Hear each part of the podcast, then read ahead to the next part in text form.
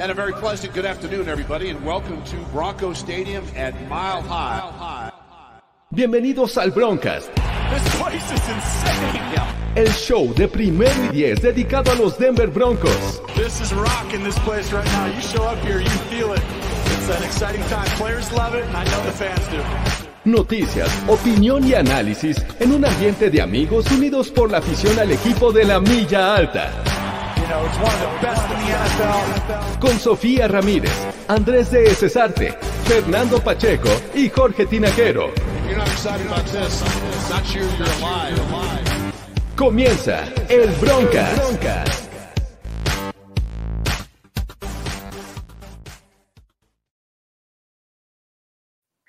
Hola, ¿qué tal amigos? Bienvenidos, muy buenas noches. Esto es el Broncast, el show para hablar de los Denver Broncos, eh, como es una costumbre. eh, no, no perder, a eso no me refiero, sino como es una costumbre, me acompaña Sofía Ramírez. ¿Cómo estás, Sofía? Eh, mejor después de ese comentario, estaba triste, pero bueno, un poco de humor eh, alimenta pues, todo, ¿no? La vida.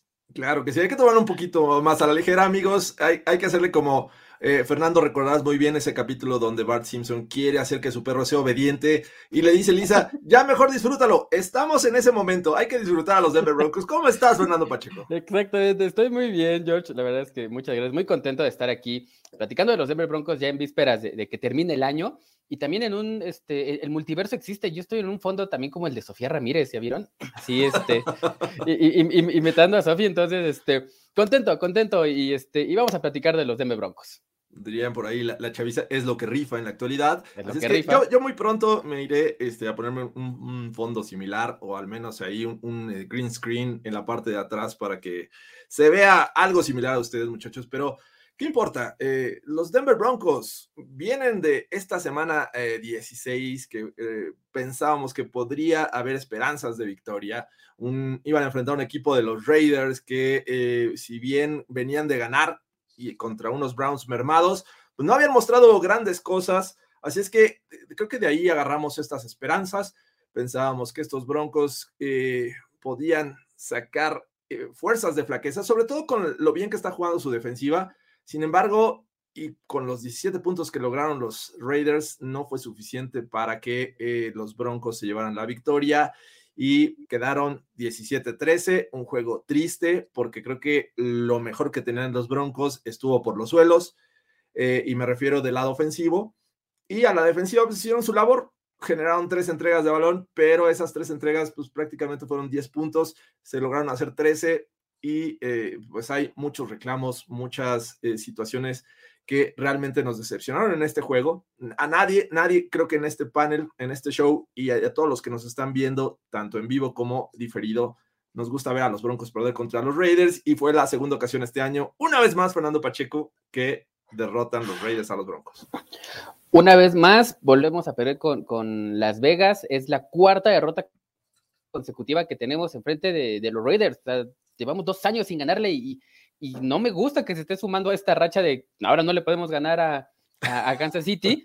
Y, y, este, y bueno, pues los Chargers van a ser los Chargers siempre, ¿no? Entonces, este, va- vamos a esperar, vamos a esperar. Pero como dices, la verdad es que fue un partido eh, para el olvido que nos tuvo, por lo menos a mí me tuvo ahí como al, al- al filo de la butaca, porque pues yo pensé que en algún momento esta ofensiva podía despertar, se veía destellos, pero bueno, cuando conviertes eh, una oportunidad, de, una tercera oportunidad de, de 10 intentos, pues creo que es muy complicado que logres, eh, uno, mover el balón y dos, anotar puntos, ¿no? Eh, Eso creo que es lo más preocupante, la ineficiencia que tuvo esta ofensiva en terceras oportunidades. ¿Cómo viste el juego en términos generales, Sofía? Entiendo que eh, vimos muchos errores eh, y, por ahí está todavía el tema de Drew Lock. jugó bien, jugó mal, a muchos no les gustará y saben que posiblemente no es el futuro de esta franquicia. Pero ¿cómo viste en términos generales esta ofensiva? Que creo que es lo que más falló, ¿no? Sí, definitivamente es lo que más falló. Eh, pues sí, hay que hablar que no hubo, no hubo juego terrestre, inexistente. Trulock fue el que hizo más yardas por tierra y aparte fueron que 10, 11, o sea, realmente fue algo terrible. Eh, pues sí, hubo destellos ahí, pero al final de cuentas también hubo drop passes de Dalbert O, este, Cortland Sutton, Jerry Judy, cosas por el estilo que dices. O sea, bueno, Cortland Sutton no fue drop, pero, o sea, pudo haberlo tenido ahí, haber sido un pase completo cosas que no estaban funcionando y creo que ahí, pues sí, o sea, no, la cosa no fue Drew Lock, no iba a venir a salvarte, no iba a ser el Mesías, pero, eh, pero bueno, eh, esperabas algo, algo mejor, algo que caminara, que fuera tan siquiera, pues no sé, existente, siquiera. Si vas a, morir, que sea de algo, ¿no? ¿no? No de nada. Y creo que estos Denver Broncos ese domingo murieron de nada. Eh, Bien, creo que resalta esta pésima actuación del juego terrestre. Eh, Javonte Williams con 12 yardas, menos 4 de Melvin Gordon. Fue, fue totalmente increíble esa cantidad de yardas negativas, hay que decirlo. Eh, que por ahí había gente que lo conocía muy bien a, Melvin Gordon. ¿Creen que haya sido esta la razón? Digo, Gus Bradley fue eh, coordinador defensivo de los Chargers un buen rato. Este, Denzel Perryman, que es linebacker de los Raiders, está, también estuvo ahí presente y por ahí, no, no creo si Hayward, el cornerback, que creo que ese conocimiento no sé si fue uno de los factores para que Melvin Gordon realmente tuviera una actuación muy triste o de plano la línea ofensiva no ayudó. ¿Cómo viste esto, Fernando?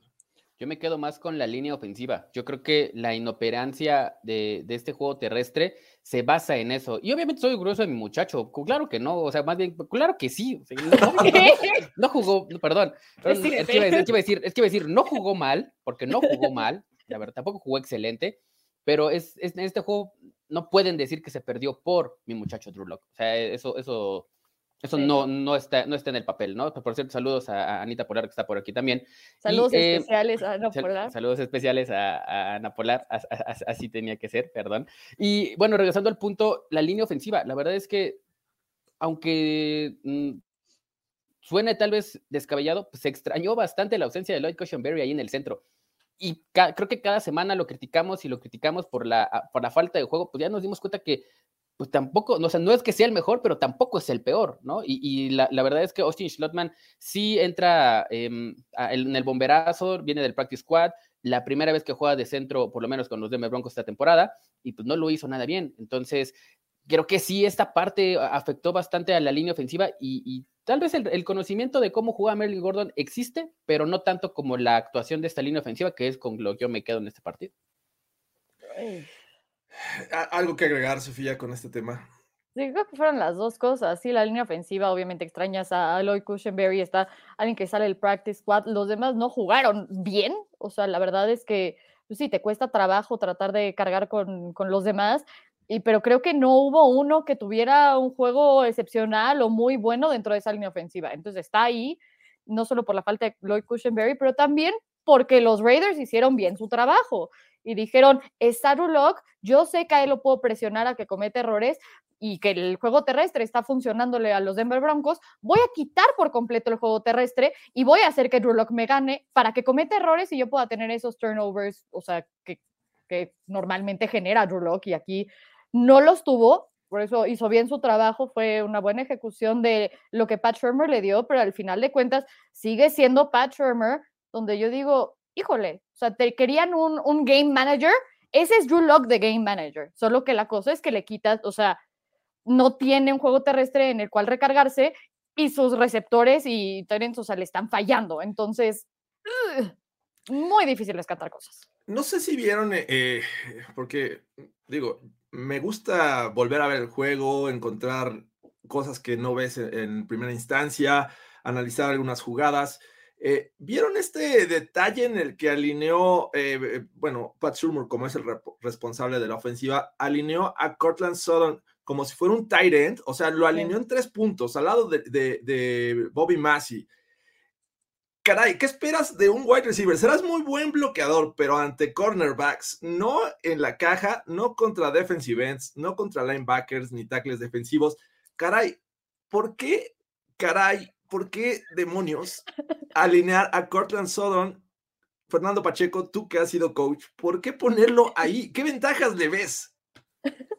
La verdad es que no lo entiendo, o sea, no lo entiendo porque Cortland Sutton, sí, como dices, es muy bueno bloqueando, pero creo que lo que carece es velocidad. Creo que no es un, un, wide receiver tan veloz como que para poder desde la línea de, este, de, scrimmage o de los tres puntos tener esa, esa explosividad para llegar a bloquear a quien tú me digas, ya sea en segundo nivel a un linebacker o, incluso seguir una trayectoria, le cuesta mucho trabajo por su peso. Es un, es un wide receiver muy pesado.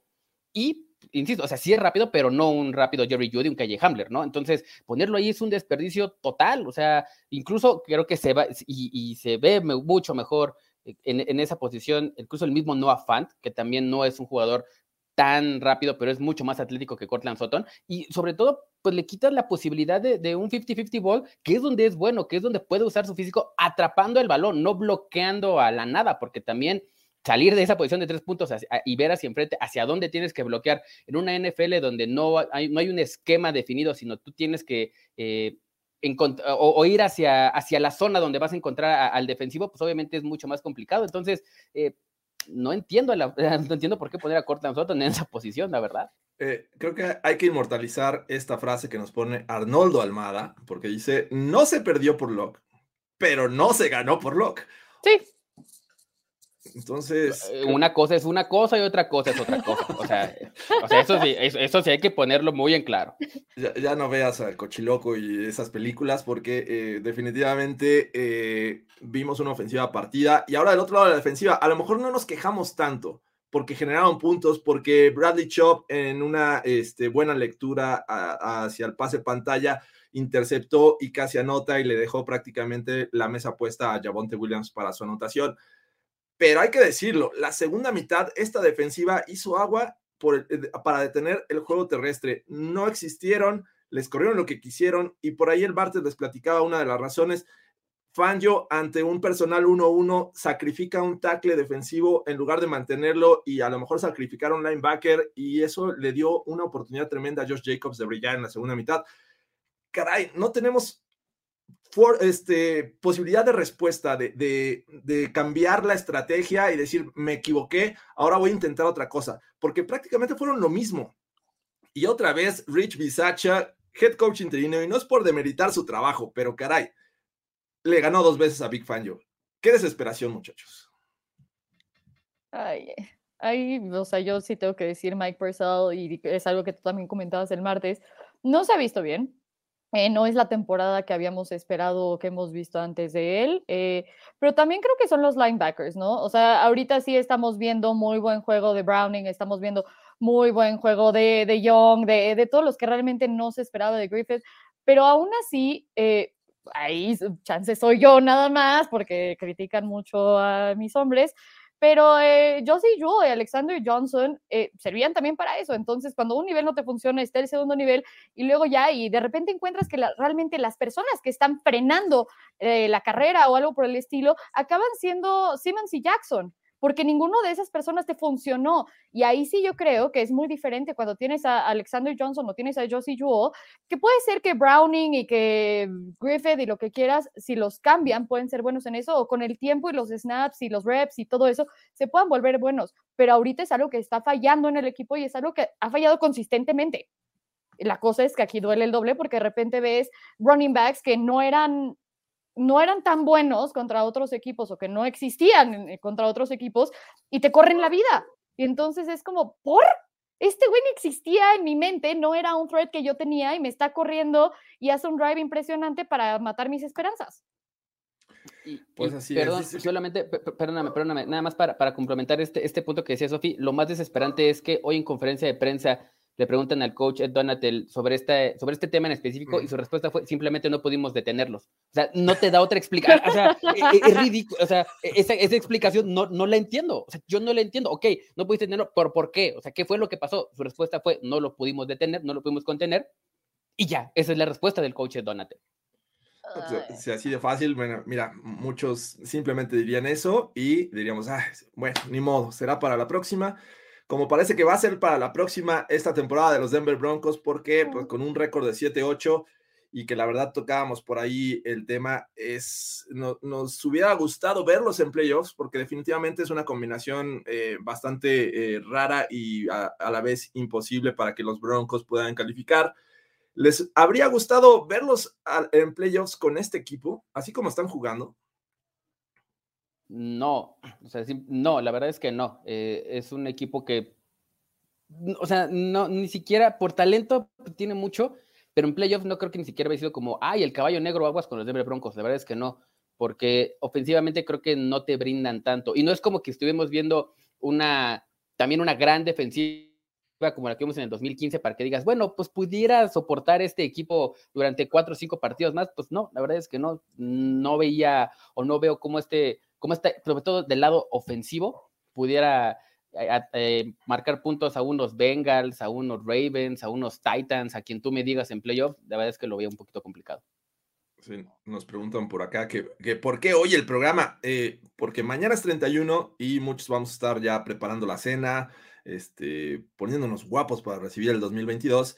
Y así como la semana pasada, que también caía en vísperas de, Navidad, lo decidimos adelantar para que pues ustedes también tengan la oportunidad de, estar con sus seres queridos y nosotros también. Entonces, bueno, eso es básicamente esto. Y por acá decían, eh, primera vez que veo eh, eh, que, se queja alguien del cocheo defensivo. O sea, y, y fíjate que digamos que por la defensiva no consiguieron más puntos los Raiders, pero eh, esa segunda mitad, la verdad es que por tierra eh, fue desastrosa. Otra, otra de las eh, quejas que traía esta noche era el último drive de los Denver Broncos. Caray, ya te jugaste una cuarta oportunidad. Llega, se te presenta otra cuarta oportunidad, el balón más adelante, y decides despejar, caray. Y de ahí, bueno, ya no volviste a ver el balón porque no podías parar el juego terrestre y te consiguieron esa tercera oportunidad con Foster Moro y se acabaron las esperanzas de los Broncos. ¿Por qué te juegas una cuarta y después dices, no sabes qué, siempre sí voy a patear, ya gasté tiempo en, este, en estas otras cuatro jugadas y ahora le doy el balón al rival? Qué desesperación también ahí. Sí, una, una, una serie ofensiva que realmente no tenía, no tenía sentido otra vez quiere, quiere que la defensiva les, le saque, le saque el partido, le saque las papas del juego. Y, la verdad es que ahí sí todo, todo el crédito para, para, este, para los Raiders, esa última o cuarta oportunidad o tercera oportunidad, no recuerdo, tercera y dos, eh, un gran bootleg y un gran pase allá a Forster Moreau que la verdad ni yo lo veía venir. Ahí terminó el juego, pero pues no puede, o sea, si tu defensiva estuvo más o menos bien, y, sabías que te estaban corriendo el balón, pues bueno, juégatele, como decías, ¿no? George, muérete de algo. Y, no fue así. La verdad es que mal el manejo otra vez de los últimos minutos del reloj del coach Fangio. Es que sí, pero yo lo veo en parte como eso, así como que dices, ay Dios, ¿por qué lo haces? Pero luego recuerdo quién es mi coach a la ofensiva. Y digo, a ver, ¿en quién voy a confiar más que haga su trabajo de manera adecuada? Y literalmente yo digo, ay Dios, o sea, Ed Donatello, tú puedes frenarlos, tengo, tengo el personal, tengo las personas, yo sé lo que estoy haciendo en ese sentido. Va, no lo pudieron frenar, pero tuvieron un muy buen juego defensivo por la mayor parte del partido. Entonces va, hago un ajuste aquí, un ajuste allá, los puedo frenar. Los Raiders respondieron muy bien y esa es la cosa, los Raiders respondieron muy bien, pero ¿en quién confío más? En una ofensiva inoperante y que Pat Shermer no puede hacer absolutamente nada y siempre se va a quedar en tercera y 29 o tercera y 8 porque nunca le va a funcionar absolutamente nada. O confías en el defense que te dio tres turnovers. ¿sabes? O sea, ¿en quién confío que haga mejor su chamba? ¿En que tú le puedas quitar el balón a Derek Carr, que ya lo hiciste durante todo el partido, o a ti que hagas algo con el balón? No, pues yo también me lo jugaba con el Donato. Va, ahí sí lo, o sea, lo veo en el momento de decir, dije, maldita sea, ¿es neta? ¿Por qué, ¿Por qué lo haces? Y después lo pensé y dije, no, es que pues sí, yo también confiaría en eso. Ay, pero bueno, basta, basta de quejarnos, ya hay que dejarlos ir, hay que quererlos, no comprenderlos. Creo que estos dos últimos juegos, disfrútenlos muchachos porque va a pasar otra vez varios meses en los que los volvamos a ver y sepamos eh, que, y que vuelvan a florecer estas esperanzas eh, con la agencia libre y el draft. Así es que muchachos, algo positivo que quieran rescatar de este juego, porque hay que rascarle, entiendo, para encontrar esa parte alegre que vimos en este juego contra los Raiders. ¿Qué les gustaría destacar? A mí los turnovers, como decía Sofi, ¿no? Vimos intercambios de balón, vimos tres, uno muy bueno de Bradley Chop, brincó ahí este, la milla, se llevó el balón, casi anota. Creo que por esa parte hay que, hay que, hay que rescatarlo y hay que ponerlo muy arriba porque hemos visto intercambios de balón pocos durante la temporada, pero un juego con múltiples intercambios no lo habíamos tenido. Y estas tres, la verdad es que fueron muy buenas. Y vimos intercepciones, vimos strip sacks, este, vimos balones, fumbles provocados. Entonces, creo que eso es lo que hay que rescatar, que esta defensiva sigue siendo agresiva, es muy agresiva y creo que se puede ir eh, haciendo cosas muy buenas para lo que puede ser la siguiente temporada. Digo, sí influye mucho lo, que, el sistema defensivo que, tiene el coach, pero creo que la base ya está, los jugadores ya están, que es lo más importante, y, todo el, futuro que puede tener esta defensiva con Jonas Griffith, con Baron Browning, que son jugadores novatos, y si se queda un Kenny Young, pudiera ser mucho más competitiva en la zona de linebackers, que creo que es lo más débil que teníamos, pero yo me quedo con esto, ¿no? Con, con los tres turnovers de los Broncos. ¿Tú, Sofía?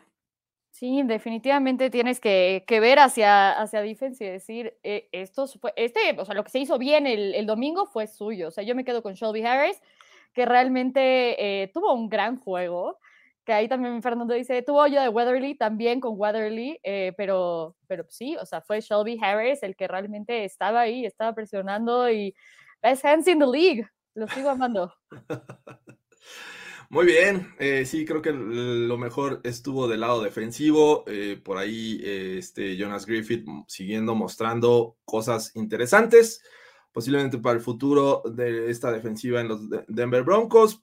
Obviamente la jugada de Bradley Chubb, que hay que destacarla, esa intercepción que deja ahí la, puerta para el touchdown de Javonte Williams. Y pues en general eso, creo que obviamente Shelby Harris, esa motivación de, hacerle sacks a Derek Carr, y bueno, en fin, creo que son cosas que se pueden rescatar para el futuro. Vamos a ver qué pasa. Y con esto, pues cerramos este tema de, de la semana 16. Los Denver Broncos están 7-8. Eh, las esperanzas son, son pocas, sobre todo por la gran cantidad de equipos que están peleándose prácticamente dos lugares. El sexto y el séptimo, me parece que el quinto está muy cantado para los Colts. Y y ahí podrían estar los Pats, los Bills, los Dolphins y abajo están los Ravens que podrían cerrar fuertes si es que regresa Lamar Jackson, eh, los mismos Chargers que van a, jugar este, contra los Broncos y por ahí agrégale uno el que gane el lunes por la noche, podría también estar dando peleas. Es que, venga, nos quedan dos juegos muchachos. Antes de, de ir de lleno al, al análisis y lo que esperamos ver este próximo domingo en el SoFi Stadium en Los Ángeles, eh, hay que hablar un poco de noticias, Fernando Pacheco, porque los Broncos hoy se dio a conocer de algunos jugadores que van a la lista de COVID. Eh, ahí los tienes, ¿no? Tienes la lista. Sí, es correcto. El día de hoy se, da a conocer. Ya se había dicho hace dos días que había algunos jugadores eh, en el protocolo del bicho, que eran Tim Patrick, Caden Stearns, Calvin Anderson y Tariq Cleveland. Eran los cuatro que se tenían en el radar hasta hace dos días. El día de hoy sale la noticia que hay más contagios y los jugadores son Bobby Massey, que obviamente uh -huh. va a ser una baja muy sensible ahí para, para los Broncos del lado derecho. Su reemplazo va a ser Cam Fleming. Eh, eh, al parecer eso es lo que se ha anunciado, no está confirmado, pero sería eh, Bobby Massey, perdón, este, perdón, Cam Fleming, el, el tackle derecho. otro de los contagiados es la gafa, Steven Weatherly va a estar fuera para este partido. Y hace, hace un cuantas, este, cuántas horas se confirmó un caso más y es Bryce Callahan, otro titular que va a estar fuera para este partido y que sin duda van a ser eh, jugadores, sobre todo Masi y, este, y Callahan, que creo que van a, hacer bajas sensibles importantes y que por ahí pudiera estar eh, el, punto clave en, en, algunos aspectos ofensiva y defensivamente para, para los LA Chargers, ¿no? Ok, pues sí, son eh, al menos estos dos jugadores que estaban jugando como titulares. Pueden ser este, pues, ausencias que van a, extrañar los Denver Broncos. Y antes de continuar, eh, hay que mandarle una felicitación a Manuel Bernal, que, que dice que, que, está, qué mejor que ver el Broncas para celebrar su cumpleaños, caray. Feliz cumpleaños. Feliz cumpleaños. cumpleaños. Que nos guarden una rebanada de pastel, por favor. Que sea un pastel con un gran logo de los Denver Broncos y este, pues que se la pase muy bien. Muchas gracias por, por compartir este día eh, tan especial eh, con el Broncast. Así es que, venga, y también el, el, los Chargers tienen ahí temas de, de, contagios, unos salen, otros entran. Eh, ¿Cómo ves esta situación? Sofía, tienes ahí la lista, ¿no? Sí, a ver, tienen tres jugadores, tres, diez jugadores en la lista de COVID. Chris Harris Jr., Narcisse Adderley, Gilman, Brown, Overton, Devonta Harris, Dustin Hopkins, Trey Pipkins, Kenneth Murray, Storm Norton. Y ahorita la cosa es que salieron Mike Williams, Michael Davis y bueno, uno del Practice Squad. Entonces, Mike Davis creo que puede ser importante el hecho de que regrese, pero también, a ver, no tienen kicker, está Kenneth Murray fuera, Chris Harris Jr. fuera. Creo que esa secundaria, si ya tenían una, un, un defense un poco mermado, no tan bueno, eh, puede ser que ahorita se pueda aprovechar esas faltas de la secundaria. No sé si ustedes opinen lo mismo que yo. Pues eh, tengo, tengo muchas dudas con estos Chargers, sobre todo por la, la, versión, entiendo, mermada, pero creo que eran mejor equipo que los Texans hasta que los enfrentaron y perdieron. Así es que, pues vamos a ver. Eh, los Broncos le jugaron bien, sobre todo en esa semana 12, si mal no recuerdo, que fue justo cuando la defensiva hizo buenas jugadas, este, limitó mucho a Justin Herbert y creo que es una de las razones por las cuales ganaron estos Broncos eh, en esa semana. Pero ahorita vamos de lleno porque también tenemos noticias con el tema de, obviamente, Drew Lock. Apunta otra vez a ser titular. Fernando Pacheco es eh, posiblemente el único que esté festejando. Y, los Chargers también. Los Chargers posiblemente también, algunos este, amigos de los Chargers. y porque pues vamos a ver una dosis más de, eh, de, Drew Locke contra Justin Herbert. El año pasado se enfrentaron, quedaron 1-1. Así es que este es el desempate. Podría ser el desempate. Vamos a ver quién se lleva esta serie eh, que posiblemente podría terminar en este justo juego, ¿no? Vamos a ver qué pasa. Y otra de las noticias que por ahí ya nos adelantaban en, en, en el chat en vivo, eh, Sergi Fernández dice de Marcus Ware a Hall of Fame. Todavía no, eh, pero está a un paso porque hoy se dio a conocer la lista de los finalistas, los jugadores de la era moderna que podrían este, ser inducidos al Salón de la Fama en la clase 2022. Y entre ellos está de Marcus Ware. De Marcus Ware, una figura que llegó a reforzar a los Denver Broncos, si mal no recuerdo, en 2014, y que fue pieza clave para que esta defensiva fuera brutalmente buena, con un pass rushing increíble con Von Miller, de Marcus Ware, por ahí Shane Ray y nuestro amigo Barrett, que está este, en un mejor lugar en este momento. Así es que eh, gran defensiva, pero tal vez dirá Luis Obregón, pero nosotros, es más cowboy que Broncos. ¿Cómo ven esta situación, amigos? Es que no, no, no, puedo ir en contra de Luis Obregón. De verdad es que, aparte de que es mi amigo y, lo aprecio bastante, eh, le lo único que puedo decirle es que, bueno, eh, es un cowboy, pero pues quien le dio una de las mayores satisfacciones de, de, su vida pues son los Broncos, ¿no? Su anillo de, Super Bowl no lo logró en, Dallas, lo logró en Denver. Entonces creo que es, eso es un plus para, para, Marcus Ware y obviamente eh, considerarlo ahí que esté en el Hall of Fame. Y fue importantísimo, sobre todo yo creo que eh, en la historia del equipo, para la mentoría que le dio a Von Miller. Creo que lo llevó por un camino distinto, lo hizo más profesional, lo hizo un jugador mucho más centrado, que era creo que lo que necesitaba Von, creo que era un jugador que ya traía el talento que venía súper revolucionado, pero con la mentoría de DeMarcus Ware creo que explotó lo más que pudo a, Von Miller, sacó lo mejor de él y creo que es lo que, aparte de, todas las capturas que, realizó durante esas, tres temporadas, yo me quedo con eso, lo que hizo, con Von Miller en cuanto a tomarlo ahí este, de la manita y enseñarle eh, el camino del bien, creo que fue un boost brutal y, obviamente, pues yo quiero que, me gustaría que entrara como, como Denver Bronco, pero, pero pues, me quedo con Luis Obregón. Sí, yo estoy de acuerdo ahí, creo que va a entrar más con los Cowboys y, su relación con los Cowboys ha seguido y todo, entonces creo que por más que haya tenido una gran influencia, todos lo recordamos con amor, hay ciertos jugadores que por más que pasen más tiempo aquí o más tiempo en otro lugar, como que hacen ese clic, por ejemplo, la parte de Peyton Manning, todavía sigue habiendo debate si es más Bronco, si es más Colts, si lo que quieras, pero bueno, su casa está aquí. Al final de cuentas, Ware sí siguió siendo un poco, o sea, cowboy, no tanto con los Denver Broncos, por más que sea la relación con Bon y por más del campeonato, por más de todo, pero bueno, o sea, al final de cuentas, eh, los Broncos sí le dieron eso y él con la mentoría de, de Von Miller, Von Miller lo habla ahorita, yo quiero hacer eso con otros como lo hicieron conmigo, ¿no? Que era algo que, que obviamente todos esperábamos con, con, Bradley Chubb, no lo pudimos ver, eh, no lo pudimos ver, iba a decir en su totalidad, pero realmente no lo pudimos ver. Eh, también un poco con Shaq Barrett, eh, pero bueno, ojalá regrese y haga eso con alguien más, ¿no? Ojalá, pero sin duda creo que dejó huella en el poco tiempo que estuvo con los Denver Broncos, tres años, y esos tres años realmente eh, fueron muy importantes. Lo, lo, digo, creo que pocas veces vimos una, en, en estos últimos años, ¿no? Un, un, roster tan nutrido de pass rushers y de la calidad que tenían los Denver Broncos, ¿no? Empezando con los dos titulares, que era Von Miller y era de Marcus Ware y que pues, cuando tenías que descansar a uno llegaba Shane Ray y llegaba Barrett, ¿no? Entonces eh, estaba eh, muy bien esa defensiva. mm, estoy totalmente de acuerdo con ustedes. Creo que el factor liderazgo eh, lo trajo Ware. Puso a, a Von Miller en un nivel en el que lo necesitaba. De repente, Von Miller andaba como que en otra, en otra onda y creo que lo centró eh, este Ware a, a Miller. Entonces, un gran trabajo ahí. El Super Bowl obviamente también fue, fue pieza importante para que los Denver Broncos ganaran su tercer título.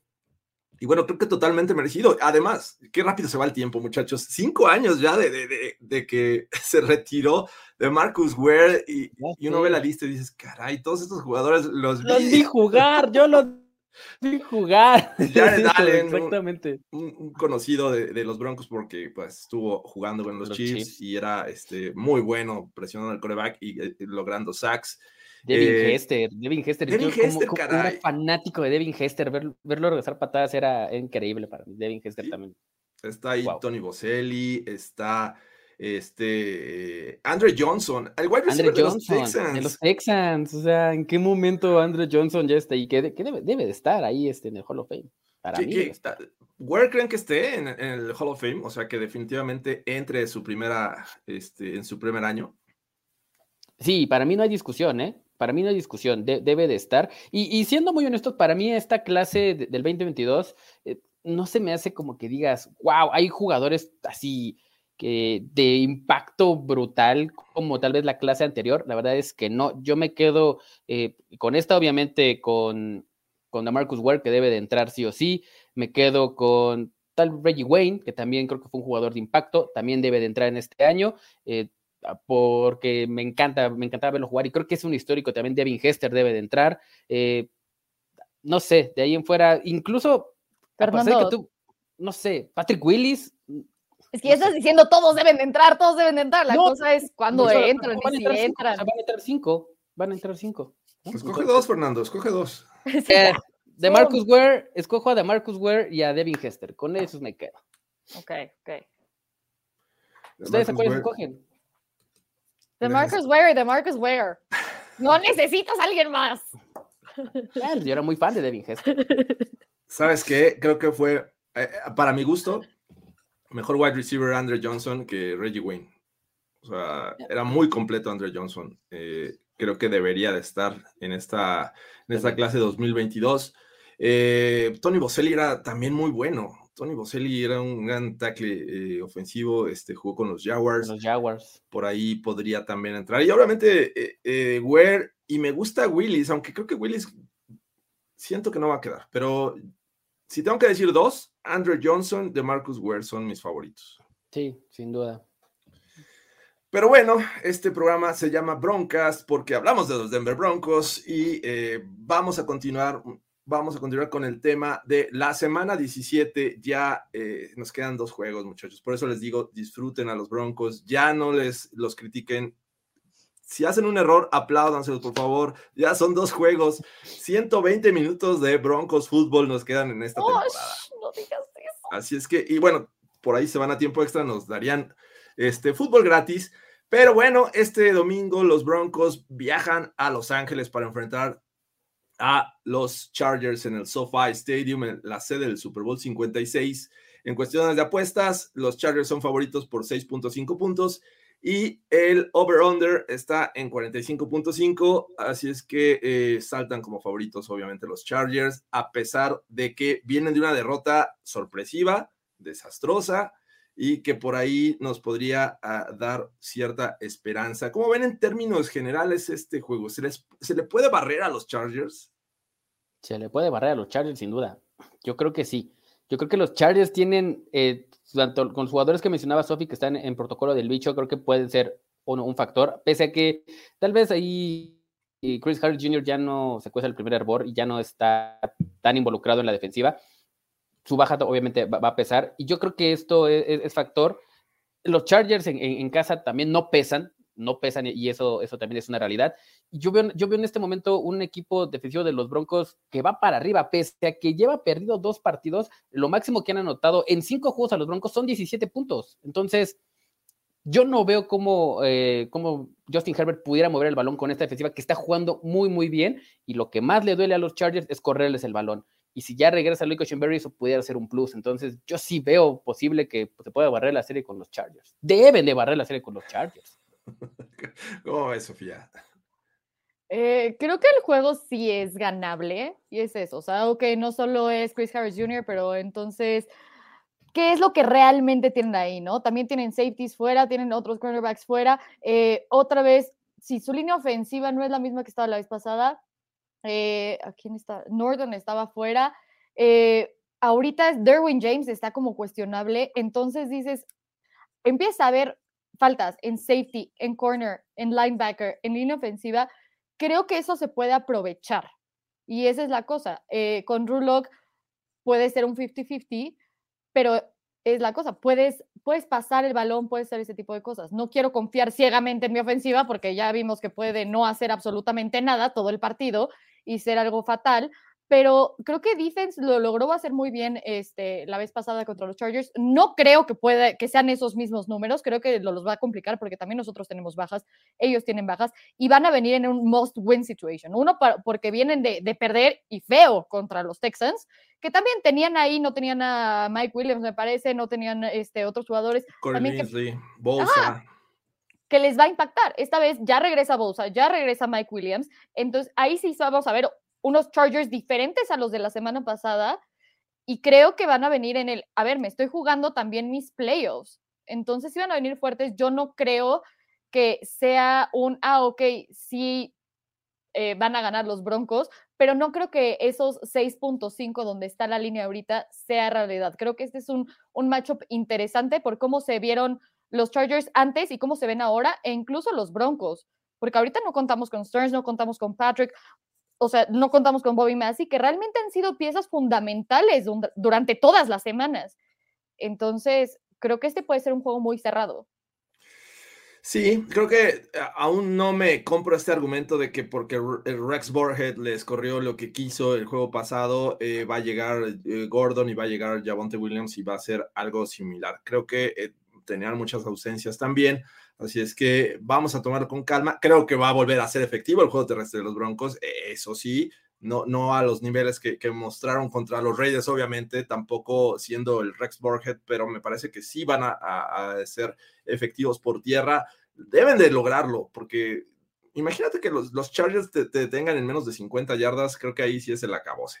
Entonces, hay dos piezas que yo veo eh, que en un principio la, gran mayoría de la gente que analiza los juegos y que ve a los rivales y que eh, vive de la NFL decía que era muy bueno Brandon Staley y que Justin Herbert estaba jugando muy bien. Creo que al final de la temporada estos, este, estas narrativas se están viniendo abajo. Eh, Brandon Staley se juega cualquier cuarta oportunidad y a lo mejor lo entiendo, en este justo momento es vida o muerte, ¿no? Es un juego de playoffs para ellos, saben que perdiendo se le van todas esperanzas eh, y eh, Justin Herbert de repente sigue lanzando estos pases que llegan a ser interceptados, está cometiendo errores. Entonces, creo que por esa situación, por ser eh, un rival que no tiene tanto peso su estadio en este momento, todavía no, es un estadio y va a ser turístico y va, va a lo mejor sufrir por este fenómeno, pero hay, hay oportunidad para los Denver Broncos. ¿Qué tanto puede aprovechar Jerry Judy con la ausencia de Tim Patrick, porque eh, eh, me parece que es clave. No hemos visto al buen Jerry Judy, porque también le lanzan a Patrick, le lanzan a, Albert O, a Fan, a, a Sutton. ¿Creen que le beneficie de cierto modo a, Jerry Judy o de verdad estamos en problemas con la ausencia de Tim Patrick? Le va a beneficiar por dos razones. Uno, la ausencia de Tim Patrick y dos, está Drew Locke. Y Drew, Locke lo busca bastante. Y lo vimos la semana pasada, después de tener dos semanas eh, con con ocho targets y, dos recepciones, cuando jugó Drew Locke, la cosa cambió. Entonces, y, lo, mencionó incluso el mismo Locke en la semana, ¿no? Que él es, Jerry Judy es uno de los mejores jugadores eh, corriendo rutas en la NFL, uno de los mejores que ha visto en la liga y todo. Entonces, creo que esto lo, vamos, esto lo va a explotar de una manera mejor y sin duda, eh, quien, en donde se van a centrar en este momento, pues va, tiene que ser en Cotland Sutton, que es el wide receiver número uno de los Broncos, ¿no? Esta ausencia de Tim Patrick va a ser fundamental y yo sí creo que va a tener una, buena, una, buena semana este, Jerry Judy otra vez. Pues vamos a ver, vamos a ver qué pasa, porque sinceramente sí debería aprovechar Jerry Judy y, eh, y ojalá esté Cushenberry, me parece que también es importante. Schlotman no me gustó nada lo que vi la, semana pasada. Ahora, hablando de la defensiva, ¿cómo ven eh, eh, esta ausencia de, de, Bryce Callahan? Va a impactar, porque creo que regresa Mike Williams, ¿no? Entonces también ahí no es que lo vaya a enfrentar Bryce Callahan a Mike Williams porque es un tipo muy alto, Callahan está eh, bajo de estatura comparado con él. Así es que, eh, ¿cómo ven esta situación? ¿Se le va a extrañar o simplemente van a ajustar sus piezas? Porque la semana pasada yo no veía a, este Fuller, ¿no? Estuvo fuera. Kyle Fuller, este, sí, no, más bien estuvo activo, pero no jugó. No jugó, yo, yo no lo vi mucho tiempo, ni siquiera mm, le puse demasiada atención y yo siempre veía a Callahan, veía a este, obviamente a Patrick Shortain. Y ojo, y ojo, va a estar, es probable que no juegue Ronald Darby por una lesión en el, en el hombro, ¿eh? Ronald Darby salió lesionado. Está cuestionable. Y también Jackson estaba cuestionable. Es algo importante ahí, pero no sé. Es que ahí yo creo que, por ejemplo, sí va a haber una variante donde, digo, Herbert igual que muchos, ¿no? Cometieron el error de decir, ¿sabes qué? Voy a lanzar hacia el lado de Pat Surtain, voy a tratar de, hacerme del rookie que haga un rookie mistake. Y la verdad es que no, no le funcionó. Ahí obviamente sabemos que en el partido pasado este, acabó en puntos de, los Broncos gracias a eso. Eh, pero yo no creo que este sea el caso, ¿no? Obviamente vas a ver ajustes. Y a mí sí me interesaría la, falta de Bryce Callahan, yo sí creo que va a ser eh, un cambio ahí. La cosa es que entonces dices, yo pondría un poco Caden Stearns, pero Caden Stearns no está. Entonces creo que podemos ver un poco de Johnson eh, al fin. A ver qué, qué, tal, el que decían que era mejor de que, que Caden Stearns en el draft. Y este, y pues sí, más Darby y más Fuller, que Fuller obviamente, pues sí, me preocupa después de lo que vimos al principio de la temporada, pero pues bueno, es, es un juego en el que, bueno, ya es momento de hablar de los Chargers. ¿Qué, qué es lo que, eh, más bien, creen que esta sea una mejor versión eh, a la que enfrentaron los Broncos en la semana 12? No, para mí no. La verdad es que para mí no. Creo que los Chargers de la semana 12 venían con mejor, eh, más embalados, con un poco más de, del momentum de, de, que empezaron bien la temporada y ahorita estas derrotas y estas bajas que han tenido les ha afectado y les va mermando. Creo que hemos visto un Justin Herbert que ha ido para abajo. No es que sea un mal Justin Herbert, o sea, por supuesto que no, el talento lo tiene y, lo ha demostrado, pero creo que está como en un slump, ahí un poquito en el cual creo que va a seguir por lo menos esta semana. Y la ausencia también de, las piezas que tuvieron eh, la semana pasada, que algunas regresan, van a seguir afectando. O sea, también no es como que llegues, perderte una semana de, juego, no te afecte, por supuesto que sí, en cuanto a ritmo, en cuanto a muchas cosas. Entonces, yo sí creo que es, un, es una versión distinta a la, que enfrentamos en la semana 12. Incluso yo la veo un poco más baja de lo que vimos esa, esa semana. ¿Cómo ves, Sofía? Yo creo que la parte del defense sí es más baja, pero no sé, porque según recuerdo, pero esa es la cosa me acuerdo que tenían una línea ofensiva que venía de lesiones, que ahorita ya no tienen tanto. Entonces, por más que ahorita diga, ah, sí, es que Norton no va a estar, pues sí, pero Slater sí, que realmente el lado, el lado efectivo de Justin Herbert ha sido ese.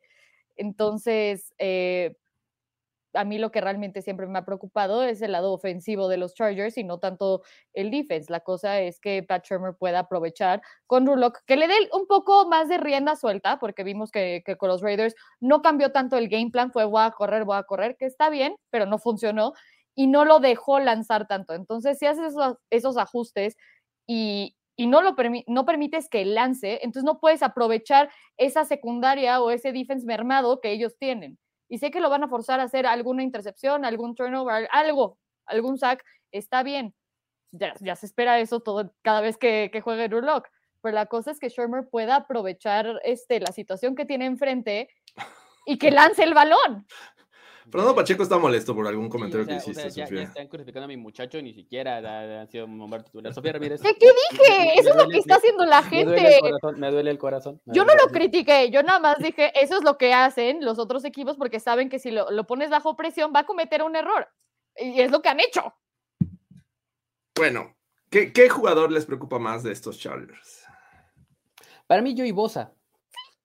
Mí, Joey Bosa, creo que ese va a ser el jugador fundamental porque, porque además ya no va a jugar Cam Fleming. Digo, más bien va a jugar Cam Fleming, no va a jugar Bobby Massey. Entonces puede estar ahí de ese lado y es el, el hombre que, ese que no jugó la semana pasada por el bicho, es un, es un monstruo, es un fuera de serie. Ese es el jugador que a mí más me preocupa en este momento. ¿Estás de acuerdo, Sofía? Ah, es que entonces yo tengo que decir que Eckler realmente me preocupa. Si, si Josh Jacobs y de repente third stringer me corrió este, grandes yardas, ahora este, creo que Eckler realmente puede hacer muy buenas cosas contra este defense que ha sido inconsistente para, para, parar la carrera. Entonces, eh, creo que es algo importante dentro de este matchup. Bueno, creo que también Justin Herbert debería estar ahí. El potencial lo tiene. Vamos a ponerlo ahí como un jugador que eh, los Broncos deberían de, eh, prepararse para eh, contrarrestarlo. la línea ofensiva, creo que la semana 12 los enfrentaron con, este, con la línea ofensiva completa. después empezaron con temas de, ausencias en el caso de su novato, este, se me fue ahorita, ay, se me fue, ¿cómo se me Slater. fue? Slater. Entonces, Rashawn Slater. Eh, después tuvo problemas de contagio, se ausentó. La semana pasada no estuvo Corey Linsley, este, pero bueno, creo que esta ocasión van a estar completos en la línea y vamos a ver qué pueden hacer los Denver Broncos, porque bueno, no va a estar Weatherly, así que vamos a ver qué, es lo que hacen, sobre todo en esta rotación, ¿no? Tener gente fresca para enfrentar esta buena línea ofensiva. Eh, Eckler lo viene también de temas del bicho, pero eh, la el juego pasado lo supieron contener dentro de, lo que cabe, pero estaba Kenny Young, ¿no? Kenny Young es mucho más veloz, creo que, que Jonas Griffith, por lo cual creo que sería un reto para Griffith esta ocasión, ¿no? Vienen de, tener un sólido juego contra eh, Joe Mixon y también este, en cuestión de, juego aéreo, porque es un arma fundamental en el juego aéreo de los Chargers me parece que ahí es donde va a ser un reto más que el juego terrestre. Aunque pues ya vieron que Josh Jacobs les corrió lo que quiso, entonces podrían replicar algo parecido. Eh, en fin, creo que estos Chargers no hay que subestimarlos, pese a que tienen ciertas desventajas, creo que los Broncos también las tienen. Y es que rivalidad al fin, vamos a ver si los Broncos al menos encuentran esa chispa de, de enfrentar a un rival, porque con los Raiders estuvo desaparecida, o sea, parecían así apáticos en ese sentido de rivalidades. Vamos a ver que con los Chargers sea algo distinto. Y ustedes, es momento de hablar y les quiero preguntar justo esto. ¿Cuáles son las claves para obtener la victoria por parte de los Denver Broncos? La principal es no cometer errores. Ofensivamente es no cometer errores. Eso es lo básico, ¿no, Fernando? O sea. pero ofensiva, o sea. Go back to basics. No hay problema. Si lo haces bien. Run and pound, eh, pound and run. Sí, este, sí, o sea, eh, para mí es entrega el balón primera, segunda y si hay Los Raiders les dieron tres veces el balón y ganaron. ¡Maldito pero, pero, pero, pero, pero, los Chargers tienen la peor defensiva de la liga para detener la carrera. Entonces, ese, ese yo creo que es la clave principal. Corre el maldito balón hasta que ya no puedas, hasta que Pookie Williams este, llegue, salga con la, con la lengua de fuera, cuando Melvin Gordon ya tenga 50 este, acarreos. Esa es la clave. O sea, ¿No te parece que, que perdón que te interrumpa, ahorita te concluyes, pero ¿no te parece que el ajustar el de Pat Shurmur, es decir, ya no lo voy a hacer, en lugar de decir voy a encontrar otra forma de acarrear el balón, es mejor le doy más pases a, a, Drew Locke?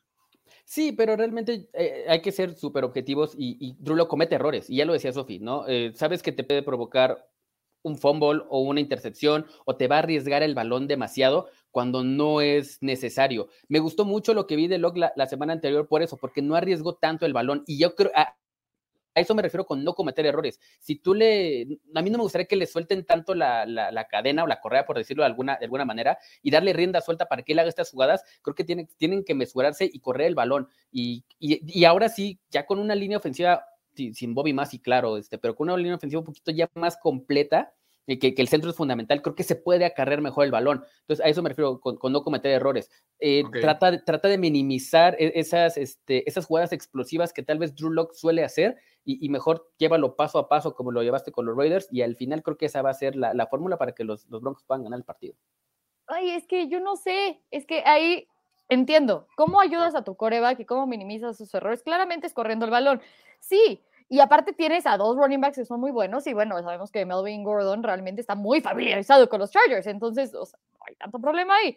va a ser un revenge game de, de Melvin Gordon. La cosa es, también tienes que, que abrir un poco porque, a ver, no es posible que te quitan ese, ese juego terrestre y tu ofensiva se elimina. Y yo creo que Rulock te da esa oportunidad, y más contra una secundaria que ahorita tiene bastantes bajas. No es darle rienda suelta y decir, vas y tú haces todos los errores, ya todas las cosas de, ah, tú puedes hacer 60 yardas, ve y hazlo cada vez que tengas el balón en la mano. No. Pero yo creo que sí se puede aprovechar y decir, ese short of the sticks que vemos cada semana, jugada tras jugada, donde es frustrante, eso es Pat Shermer.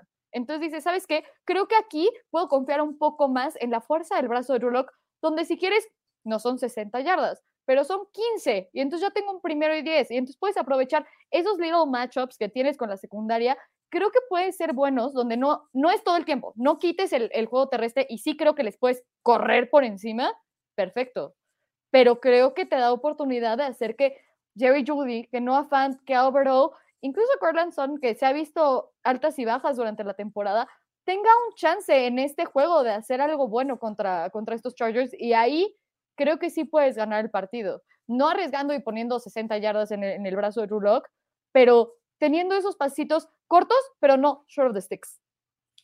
Sí, creo que en, esa cuestión del ataque aéreo tienes que generar un, eh, un, ataque en el que le des la oportunidad a tus wide receivers de, hacer yardas después de la recepción. No que sea una, un stop, no que sea un curl, no que sea una escuadra en la que ya está muy cerca del sideline y, se tengan que salir, sino que les des el balón y que Jerry Judy, ya lo vimos la, semana pasada, un pase que le dieron eh, al, centro del campo y se lo llevó hacia el sideline, 40 yardas.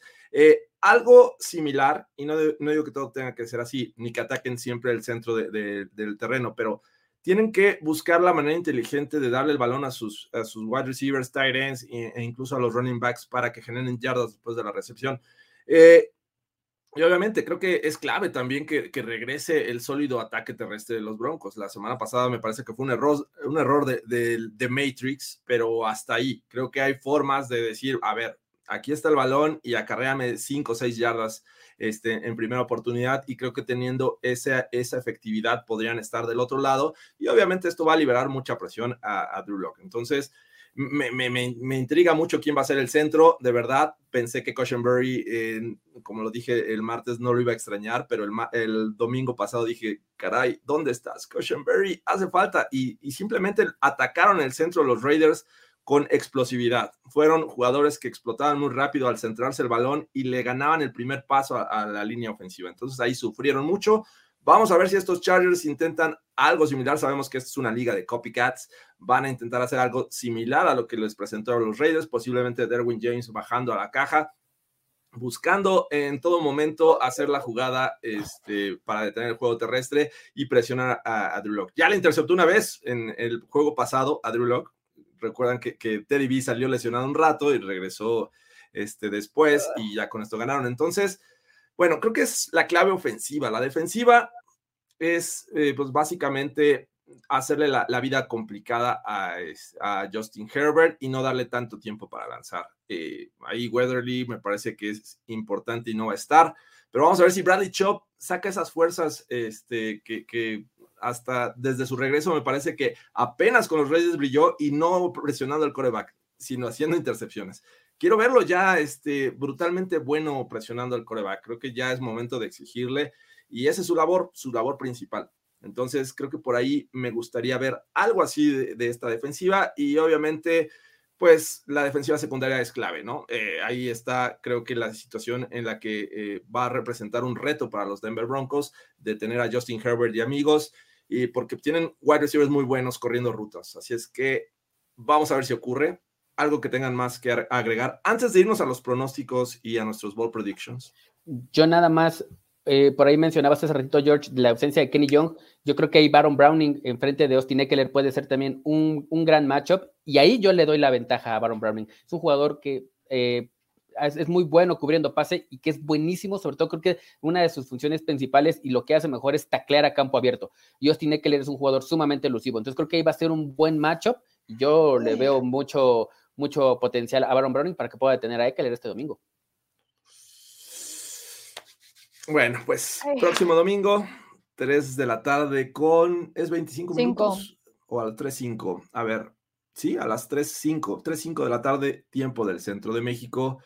Vamos a disfrutar un juego más de los Denver Broncos, semana 17, les quedan dos juegos y es momento de eh, o alentar a los que nos están viendo o decirles no esperen mucho, depende de su perspectiva.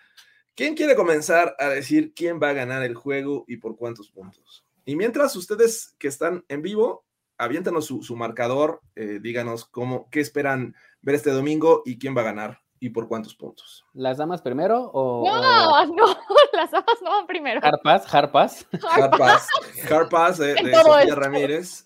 Está bien, está bien. Yo voy a dar mi pronóstico inicial y va a ser de 27-17 y van a ganar los de Broncos. 27-17.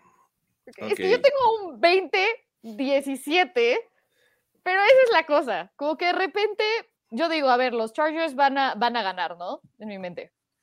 Pero después empiezo a pensar en los matchups y digo, si los Broncos ganan, y digo, no seas ilusa, ya ha sido ilusa muchas veces en esta temporada que crees que van a ganar, basta ya. Entonces no me quiero, o sea, no, no quiero decir eso y aparte dije que iban 50-50. Eh, no confío en que barran a los Chargers. Eh, no sé, honestamente no sé, esa es mi preocupación. No, no sé con quién ir. Compromiso, Sofía Ramírez, compromiso. Puedo decir Broncos por el cariño y por el corazón. Ok, cariño y corazón de Sofía Ramírez, 2017. Eh, ojalá Broncomex 1964 que esté en ese lapso y nos dé al menos una o dos alegrías de las que quedan en esta en este cierre de temporada. Eh, es que no sé si va a jugar en, esta y otra. Esta no sé si va a jugar Drew Lock, eh, a eso me refiero. Pero esta, y quiere ver. esta y otra, por favor, esta y otra. ¿Qué les cuesta? Aquí están eh, divididos. ¿eh? Hay quien dice que ganan los Broncos, otros dicen que pierden 30-10 lastimosamente. Los Chargers 28-13. Eh, Bronco 18 llegó tarde, caray. Siento que van a perder, pero luego siento que van a ganar. Yo, yo sí. Ahora voy a ser el negativo, muchachos. Sinceramente, me, encantaría que, barrieran a los Chargers, sobre todo porque pues, en un principio decíamos, ¿cómo le vamos a ganar a los Chargers esta temporada que vienen muy bien?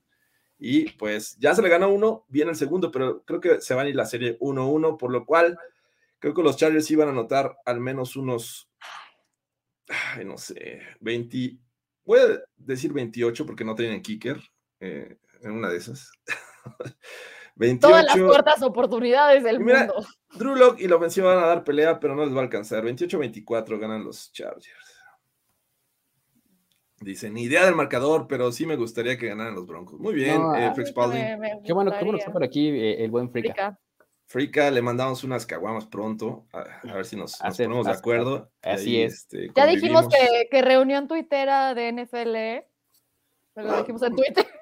Ah, bueno. Los debían haber incluido. No, no, fui solicitado, pero bueno, no, si me invitan, adelante. En mi mente estaban incluidos porque era como ah. reunión tuitera de NFL, pero ¿Podemos pues, ah, les informo.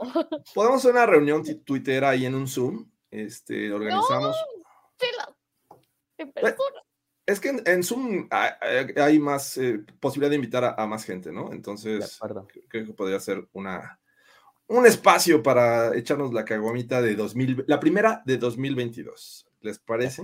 Vamos a, vamos a reservar, no tomen caguamas, sí cerveza, sí, no los voy a limitar en ese aspecto, pero la primera caguama va a ser en una fiesta tuitera. De acuerdo. Así es que eh, dice por acá ganan los Broncos 17-13, y los Broncos 17-14, se están yendo a las bajas estos muchachos con estos marcadores. Sí, están yendo a las bajas los Broncos. Dice apoyo a Sofi, 20-17 ganan los Broncos, dice Alberto García. Eh, a Leo que le van a mandar muy eh, ¿qué dice? Muy mal, muy, malas jugadas, para hacerle ver mal. Entonces, ya es una conspiración en contra de Drew Lock, dice Antonio Parra. Eh, Chargers 24-14, dice Frika que jala, perfecto. Shurmur, cuando lo corran, va a decir, deje al, deje al equipo en el top 10, pero del draft. Se estaban acercando peligrosamente. Eh, creo que estaban en, en 13 en, este momento. ¿11 ya? Según yo estaban en el 11. Caray, eh, ¿qué, está pasando? Según. A ver, ahorita les confirmamos. Pero bueno, eh, vayan pensando en su ball prediction, también ustedes en casa. Chargers 24-14. Eh, ok, perfecto, ya no hay nuevos. Ahí está. dice, pinta otra temporada perdedora, ¿no? Y... Si mm. pierden, adiós, temporada ganadora. ¿Creen que necesitan ganar los dos para que sea ganadora, verdad? Sí. Demonios. Qué Demonios. Ganar complicado. los dos. Pero, pero bueno, ya, ya lo platicaremos a- al final de la temporada de nuestros pronósticos y todo eso. Pero Tienes es que no razón. estábamos tan alejados. Pero están en el 11, ya están en el 11, Están en el 11 en este Te momento. digo, te digo que estaban 10 en el son lugar. los Falcons, 11 los Broncos, 12 los Vikings. Dice, pues ni hablar. Vamos a, a dar nuestro ball prediction penúltimo de esta temporada. Así, parece, así parece que va a ser, muchachos. No derramemos lágrimas. Seamos felices, disfrutemos los últimos momentos de los Denver Broncos. Esta temporada acaba de empezar en mi mente. Empezó de cantier. ¿Qué pasó aquí? ¿Cómo se fue el año? ¿En qué momento de septiembre llegamos a diciembre? Así, a, a un día de que acabe el año. O sea, ¿en qué momento? ¿En qué momento pasó esto? Pero bueno, eh, Fernando Pacheco, ¿quieres comenzar con el ball prediction? Mi ball prediction es que son 300 yardas por, por aire de Drew Lock y dos touchdowns. 300 plus yardas de Lock. ¿Y cuántos? Dos touchdowns. Dos touchdowns. Por aire. Es, es bold, es bold. el Super Bowl, está bien. Dice, el Shurmur hace un gran plan de juego, es el ball prediction. Super Bowl. no, ya. Ah, Eso ya exageró. me volaste la cabeza. Sí. No se puede. Es el premio a los Balls de 2021. Este, Sherman utiliza bien a sus jugadores. Ball prediction del año. Cortland Sutton como wide receiver y Noah Fan como tight end. Perfecto. Exacto. Eh, Ay, guau. Dice, sí estuvo nuestro año con Teddy B que ni se sintió. Es cierto. ¿Tienes listo tu ball prediction, Sofía? Ahora sí quiero decir A ver, que. Jerry Judy va a tener su touchdown. que va a haber una intercepción de Justin Simmons y que Brandon McManus va a hacer un field goal de más de 50 yardas. Ok, un touchdown de Jerry Judy, intercepción de Simmons y. En un año normal, esto no sonaría como bold, pero después de los fallados de McManus de más de 50, esto es bold. Y después de que Jerry Judy no ha tenido un touchdown en toda la temporada y que apenas si tiene recepciones, esto es bold. Sofía Ramírez aplicó como los que todas las semanas compran el melate con los mismos números. Jerry sí. Judy, siempre El- un touchdown. Eventualmente tiene que pegar. Eventualmente, Bueno, sí, porque si ac- sigues ahí. Acuérdate, acuérdate qué le pasó a March Simpson cuando, cuando no compró el boleto, le pegó. Entonces, Es tiene que hacerlo, tiene que hacerlo, tiene que hacerlo. Parte de mi personalidad, soy muy necia. Eventualmente Mira, va a pegar. Este Bowl también está compitiendo por el Bowl 2021. Eh, Fangio gana dos challenges. El doble de lo que ha tenido en toda la temporada. Exactamente. Wow. O sea, nada más así, el doble. Literal. No habrá pañuelo rojo de Fanjo. Wow, otro que se gana casi el premio. Bueno, pues ya voy a decir mi Bowl prediction, muchachos. Eh, Y si lo tira, gana. voy con Bradley Chubb. Bradley Chubb, al menos dos sacks. Al menos. Creo, que, creo que va a ser Bolt por la verdad es que no hemos visto muchos sacks esta temporada de Bradley Chubb, lesiones, etcétera. Entonces, dos plus sacks, al menos dos sacks va a conseguir. Lo considero Bolt por la situación. No se me desesperen. Así es que, venga, ojalá, a pesar de- del pesimismo de su servidor, y este, ojalá que ganen lo- los Broncos, que, que sea lo que Fernando y Sofía dijeron esta ocasión. Y con esto despedimos el último Broncas de 2021, muchachos. Lo logramos. Wow. Se pasó un año, por acá nos ponían eh, y nos daban un- una recomendación de eh, ojalá y hagan un programa en el que digan, este, aquí está, deberían de hacer este, un programa para eh, de cómo quedaría el plantel y cómo serán. Justamente eso hacemos todo el año, muchachos. Este. Hay contenido todo el tiempo en Broncos en México. Síganos. es correcto. Ahí, Eh, en los season estamos planeando qué hacer. Entonces, sí. Va a venir mucho contenido, vamos a tener un montón de contenido en off-season, así es que tal vez no, no- tal vez algunas veces aquí en el Broncas y las otras aquí arriba, en No, Broncos en no, México. No se van Ahí a vamos. deshacer de nosotros tan fácil. Exactamente. o sea, correcto. información vamos a tener todo el año, así es que no, no, No, se preocupen. No, se Ya. preocupen por ello. Tal vez vamos a, a darnos unas, no lo sabemos. Tal vez nos damos unos, pre- unos días después de que termine la temporada regular, porque vienen los playoffs y bueno, ahí vamos a ver. Pagados por noticias Jorge hay? Tinajero. Perdón. Vacaciones, o sea, que, que- o sea, que- que ya, que ya nos des vacaciones, Jorge Tinajero, porque aquí nos tienes todos los viernes, O sea, me están diciendo que los estoy, este, Vacaciones pagadas. pagadas. O sea, vacaciones y pagadas. Pagadas. Bueno, eh, eso lo veré. No me lo pidan delante de la gente porque me comprometen. Exacto, ese era el punto. Como, como decía mi madre, no me comprometas delante de la gente. Este, Vamos a ver cuando Delante de la gente. Bueno, ahorita son que, acabemos el programa, muchachos. Así tiene que ser Bueno. delante de la gente para el compromiso. Es correcto, pues es un placer eh, estar siempre con ustedes hablando de los Denver Broncos. Muchas gracias a todos los que eh, semana tras semana están aquí en este espacio. Eh, la verdad es que no hay forma de, de- de agradecerles esta, pues, fidelidad de alguna manera de estar aquí, de, emplear una hora al menos a la semana para ver este programa, ver lo que nuestra opinión, lo que creemos y también retroalimentarnos porque ustedes también hacen esto eh, bastante divertido y, este, y nutre la conversación. Así es que muchas gracias, Sofía Ramírez. Lo logramos, 2021, un año más. Tu se primer año este completo, tu primer año completo. Primer año completo. Primer año completo. ¿Ven? Ahí está la reunión twittera de NFL. Ahí está. Ahí está, me la deben. Pero Ok. bueno. Ay, sí, mi primer año completo. Wow. La verdad es que me encanta estar aquí con ustedes. Sí quiero, quiero retroalimentación de la gente. Sé en qué falló, pero es diferente verlo de otras personas. Y aparte que nos digan qué contenido quieren, ¿no? Al final de cuentas, eh, el off-season es mucho tiempo sin NFL. ¿Qué quieren oír? ¿Qué no quieren oír? ¿Qué cosas podemos cambiar, mejorar, hacer? y obviamente agradecida con ustedes dos, Andrés, que ahorita no está, y bueno, con todas las personas que, que, que nos ven y nos siguen, que nos quieren, creo. Eh, Esperemos que sí. Creo, Sí. esa es la, esa es la palabra correcta. Creo. que fue como, ok, estoy siendo un poco soberbia, ¿no? Creo. Este, y ya, muy feliz año, que el 2022 realmente está mejor para todos. Y sí, y ya. Gracias, Sofía. Feliz año. Y Fernando Pacheco, también muchas gracias. Este, se logró otro año más. Año más de, de defender a Drew Lock, porque pues está bien. Cada quien tiene su opinión y cada quien tiene sus favoritos. Y aquí no se va a limitar a nadie, ni a Fernando Pacheco, ni a nadie. Eh, y pues la verdad, ya sabes que eh, te agradezco mucho esta oportunidad de estar aquí también semana tras semana, a veces solo, a veces este, te la tuviste que rifar eh, este, cuando no podíamos lo- los demás, pero bueno, sabes que se te quiere y se te manda un fuerte abrazo, Fernando.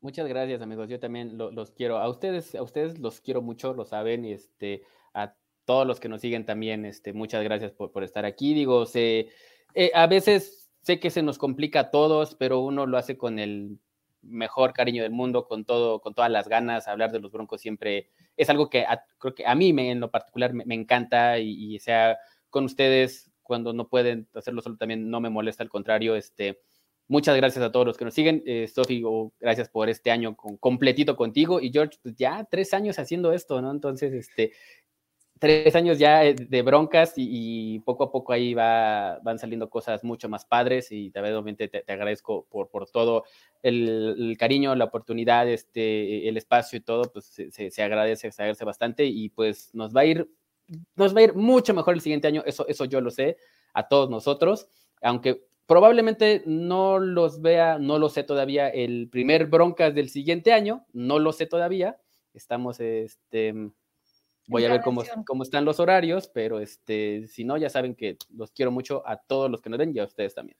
Perfecto, pues este ya en su momento platicarás eh, eh, las razones, entonces pásala bien, pásenla bien con sus familias, un fuerte abrazo y de mi parte también eh, muchas gracias a todos, feliz año, eh, la verdad se lo repito, no tengo forma de agradecérselo este tiempo que pasan con nosotros para pues, hablar de los Broncos, cosa que como bien dice Fernando nos encanta y por, si no nos encantara no estaríamos aquí semana tras semana y a veces dos veces, ya a veces hasta tres veces por semana, entonces de verdad, millones de gracias. Pásenla bien, que el 2022 sea mucho mejor en cuestiones de salud, economía y Ws de los Denver Broncos, muchachos, porque este ya se nos acabó. Disfruten el domingo, nos vemos eh, el siguiente viernes, espero que ya sea en viernes porque este o, o jueves, porque ya tampoco hay jueves. ¿eh? Vamos, vamos a ver, Sofía, cómo se nos acomoda Fernando también. Si a lo mejor puedes estar el jueves, no sé. Llego, llego el jueves allá, llego el jueves allá, entonces, este, me lo- Ok. sí, Vamos a ver Yo- qué tan me- alcoholizado está. Sí. no, no, no, pues lle- llego a las 10 de la mañana, entonces, este, Ah, es que por si no lo sabían, Fernando va a ir al último partido de los Denver Broncos en Malachi Stadium. Es correcto. este, contra los Kansas City Chiefs. Entonces va a estar un poquito ocupado.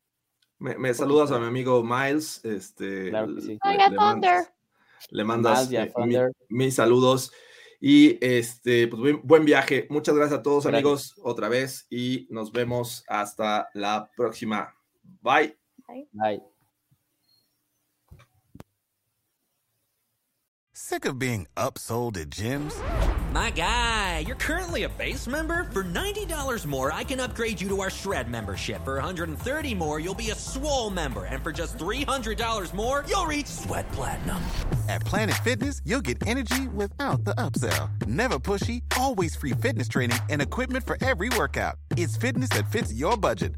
Join Planet Fitness for just $1 down and $10 a month. Cancel anytime. Deal ends Friday, May 10th. See Home Club for details. Hey guys, it is Ryan. I'm not sure if you know this about me, but I'm a bit of a fun fanatic when I can. I like to work, but I like fun too. It's a thing. And now the truth is out there. I can tell you about my favorite place to have fun Chumba Casino. They have hundreds of social casino style games to choose from, with new games released each week. You can play for free anytime, anywhere. And each day brings a new chance to collect daily bonuses. So join me in the fun. Sign up now at chumbacasino.com. No purchase necessary. Group. Void were prohibited by law. See terms and conditions. 18 plus.